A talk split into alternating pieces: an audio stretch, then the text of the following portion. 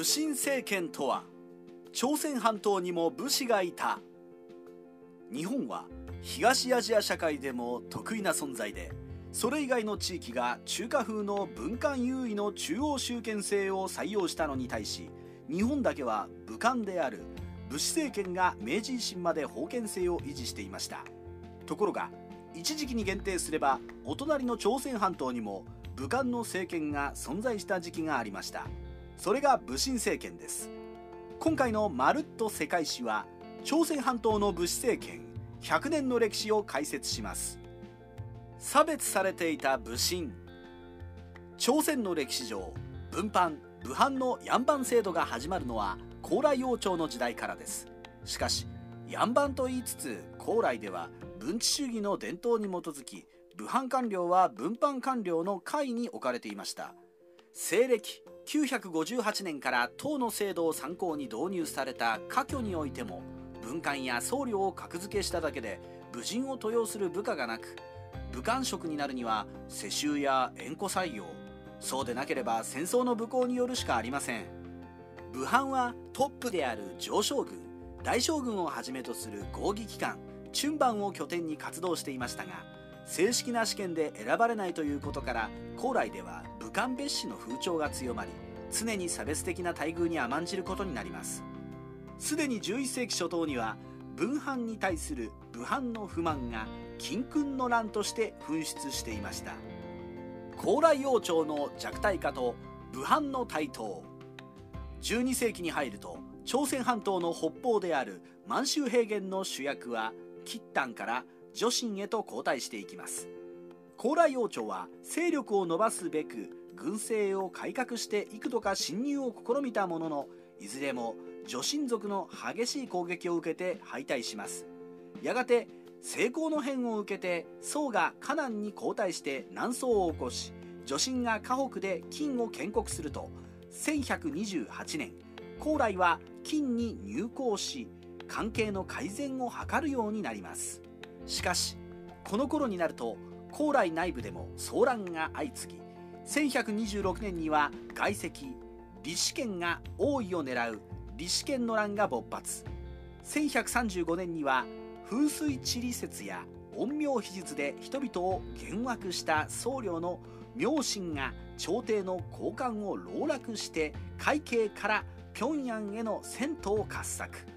後に明神が大異国を称して独自言語を立てたことで1年間にわたり高麗を二分する明神の乱が起きました。それでも反乱の鎮圧に当たったのは文藩の金不職で武官はその配下としての働きに甘んじるしかありませんでした。さらに1146年から大いにあった18代高麗王紀宗が宦官と文官を徴用し武官に対し露骨な差別を開始します。特に紀宗が土木工事や仏教儀式の虚構で下級武神や軍人を酷使しておきながら文官や宦官を優遇したことはたまりにたまった武藩の恨みを爆発させるに十分でした。婚姻の乱と騎士の乱を経て武神政権が誕生。西暦1170年紀宗の不言院参詣をきっかけに武神の不満が爆発。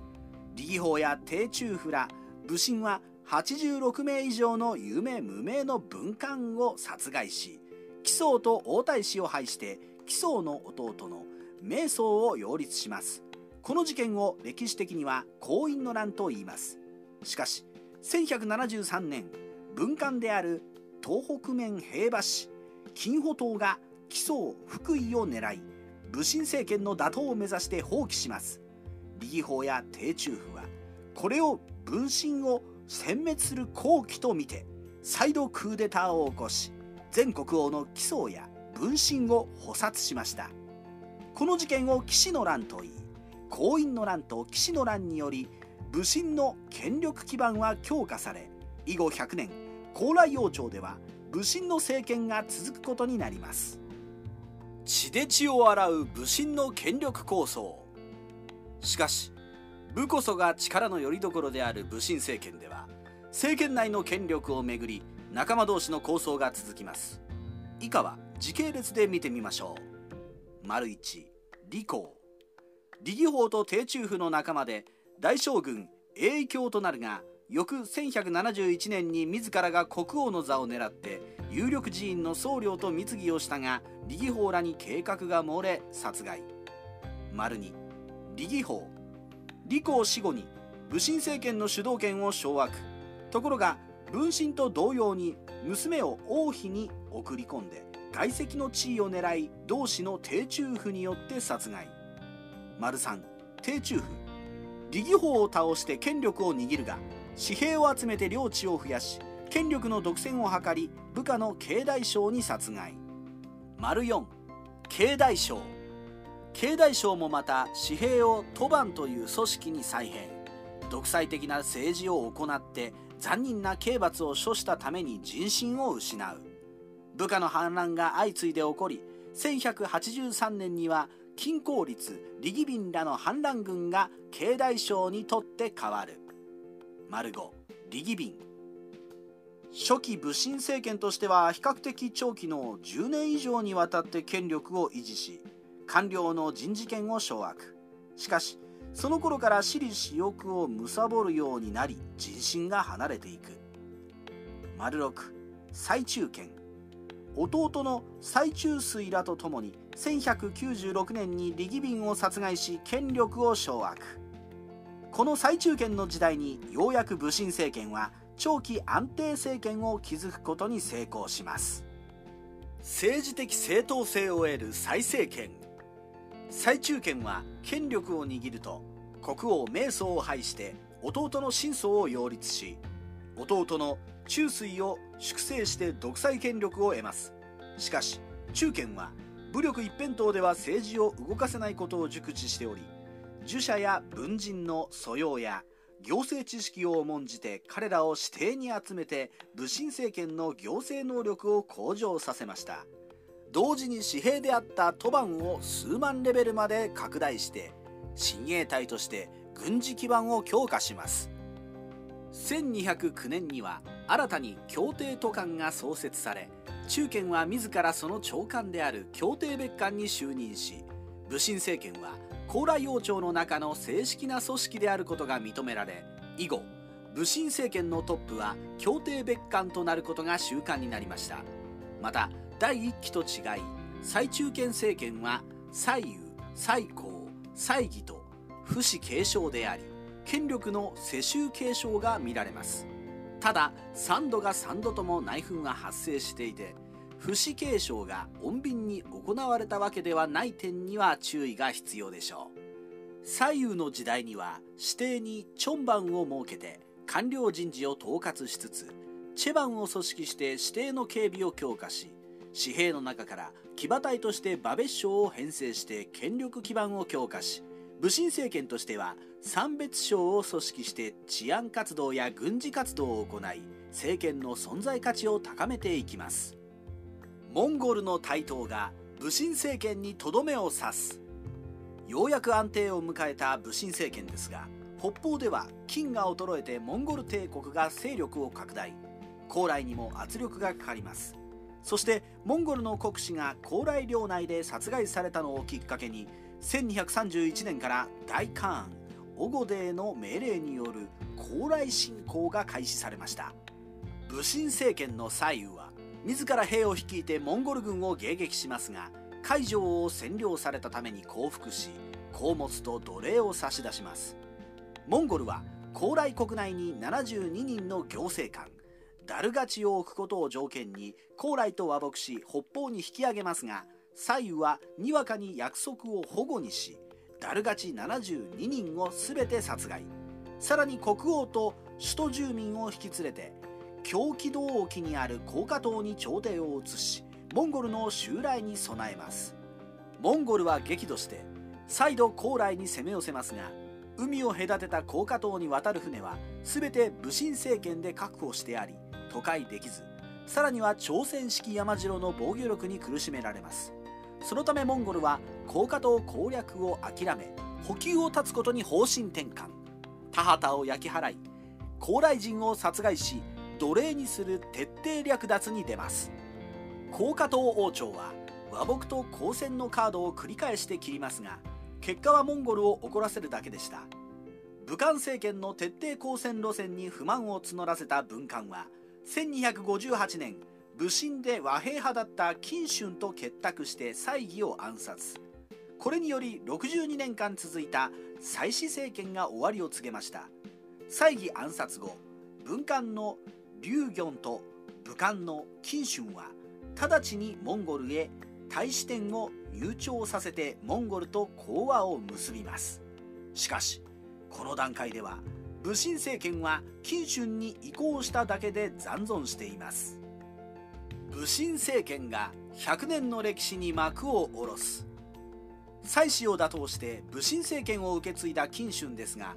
実力者の妻子が消えたことで第1期のように武神同士で権力抗争が始まります。しかし金春に構想を切り抜ける力はなく1268年ついに反モンゴルの急先鋒林園に暗殺されました。林園は大ハーンクビライに敗越した直後帰国して即位した元宗を廃し元宗の弟の王将を擁立してクーデターを決行します。しかしモンゴルに人質として滞在していた聖子人がクビライから援軍を受けて高架島に攻め込みクーデターは失敗しました。林園は背中の腫れ物が元で急死し息子の林異房が武神政権を引き継ぎますが1270年にはモンゴルの支援を受けた文藩の公文系総称令に殺害され100年続いた武神政権は終焉を迎えるのです。三別省の戦い。武神政権が崩壊すると苦靴だった元宗は高架島から退去して海上に帰還しクビライを後ろ盾として高麗王朝を王政復興させます。しかしそれは独立などではなくモンゴルの支配下の一地方政権としての復活でした。その後の歴代の高麗王は31代の教員王まで全て王太子時代にモンゴル宮廷に人質として赴き歴代モンゴル皇帝近辺での職務に従事しクビライ家の娘をめとって正室とし帰国して即位するのが慣例となります。一方祭祀政権の頃に整備された正規軍三別省は反モンゴルの気風が強く武神政権崩壊後の解散命令にも従いませんでした。やがて武神のハイチュウ村が残存勢力を集め高麗王室の傍流にあたるオウンを擁立して高架島を脱出。朝鮮半島西南部の珍島を根拠として高麗国を自称し抵抗します。しかし三別省もまた内部構想で揺れており一枚岩にはなれず必死の抵抗も虚しく1271年中に陳島が陥落。残存兵力が最終島にまで落ち延びますが1273年までにモンゴルの攻撃を受けて滅亡しました。日本の武士との共通点と相違点。1170年から1270年までの武神政権は隣国日本で成立していた平氏政権や鎌倉幕府と時代的に近いことから武家政権と比較されることが多い存在です。共通点としては下級の存在とみなされていた武神武士が政権を握った。初期には政権が安定せずに権力者が目まぐるしく変化した。王位や皇位への介入をして従来の王権を弱体化させた。武漢武士政権とも従来の王権を滅ぼさなかった。権力者同士の骨肉の争いが起きた。などがあり相違点としては武家政権が軍事的奉仕の見返りに御家人に土地を与えたのに対し武神政権は基本放給だけだった。鎌倉幕府が京都から離れ自立したのに対し武神政権は海峡の朝廷と一体化していた。武神政権は低い身分の者の下克上機運が濃厚だが武家の棟梁は摂関家や皇族の将軍など騎手を求め下克上の気風が薄い。このような相違点はありますが武神政権が倒された最大の要因はモンゴルの侵攻でした。もしモンゴルの侵攻がなければ武神政権は存続し封建制が選択され武人優位の時代が続き現在の朝鮮半島は随分違う姿になっていたかもしれません。世界史ライターカワウソの独り言。文官優位の東アジア文明の中でわずか100年とはいえ武漢優位の執権政治のようなものを築き上げた高麗朝武神政権。もしその時代が長く続き日本のようにご恩と奉公に基づく封建制が維持されていたら近代の日韓関係はどのようになっていたのでしょうね。